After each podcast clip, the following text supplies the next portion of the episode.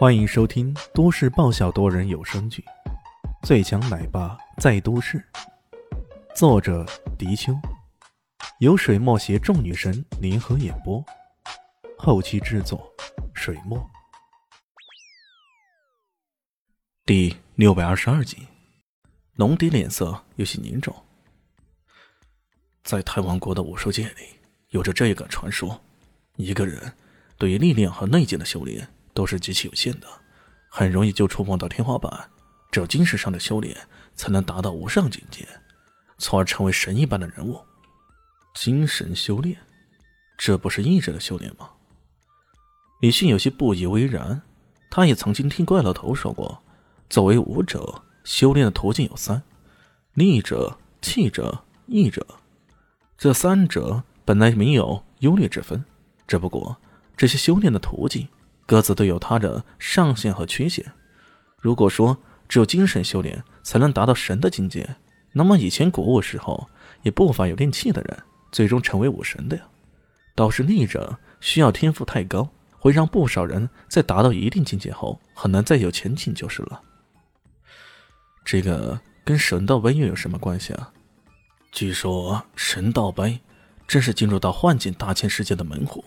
一旦能够进入幻境大千世界，并且完成突破，那么他自身的境界将会得到极大的提升。可以说，很多人对这块神道碑简直就是梦寐以求的。龙迪这么说着，也是一副心生向往的样子。进？怎么进啊？李炫也纳闷了。不过他很快就看到了，不少人已经盘膝坐了下来。双眼瞪得大大的，聚精会神看着那块陈道碑，一动也不动。那感觉就好像一群色颓颓的家伙突然看到一个红果果的美女那般。透过金石凝视，神道碑会对人产生催眠似的效果，进而让人进入识海之中。识海自然就是人的精神世界，也正是他说的幻境大千世界。李迅略微沉思。看看那些死的或者疯的人，你确定这不是一个阴谋？像武侠小说里所展示的一个试图铲除整个太王国的武术界的阴谋？龙迪不禁语塞，眼前出现的惨烈场景确实让他有些动摇。不过很快他说道：“这这应该是通往神境的必然代价。他们无法突破幻境的大千世界，因而失去性命，这也在意料之中吧。”虽然解释得通，不过他也没能完全说服李轩。他始终觉得这其中隐藏着某些不为人知的秘密。到底是哪里出了问题呢？龙迪和扎兰鹏两人却迫不及待了，他们也都分别坐了下来，凝视着看着那道神道碑，看样子便要进入入定的状态了。眼看是劝不住了，李轩也只好由他们去。他还想再看看，于是。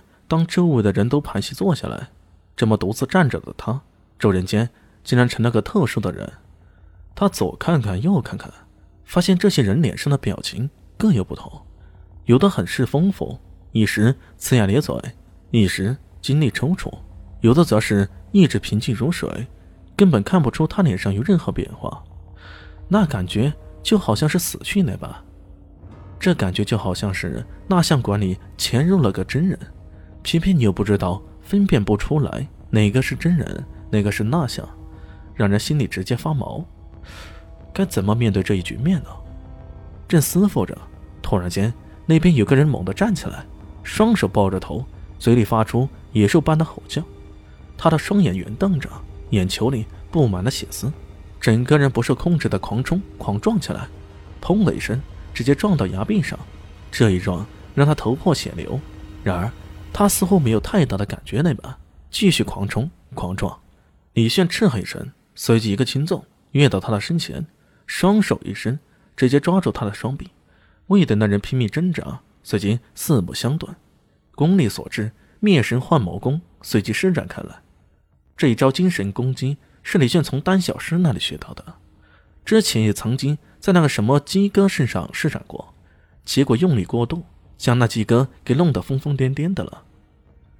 李炫心想，既然这些人是被精神攻击给弄疯的，那也不妨以毒制毒，自己用精神功法来探一探，这到底是怎么回事？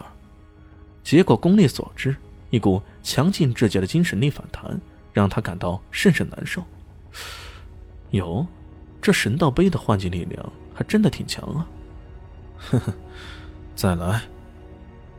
李炫知道这个人出现如此疯癫的状况，很显然他已经没救了。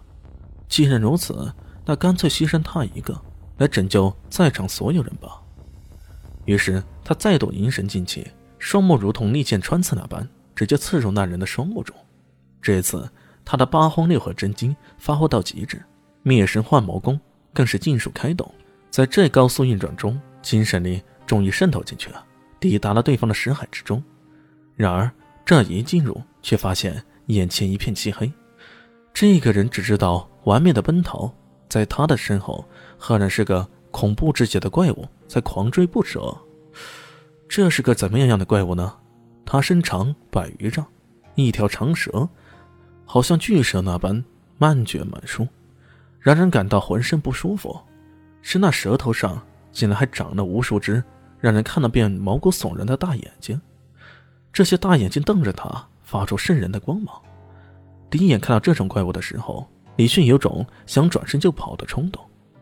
不过幸好他知道自己此刻只是以灭神幻魔功进行识海的窥探，并没有真正进入幻境的大千世界，故此无论这怪物如何厉害，也依然无法伤害到他。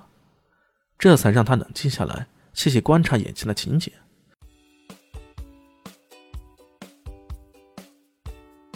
大家好，我是陆神佑，在剧中饰演艾总艾云珍。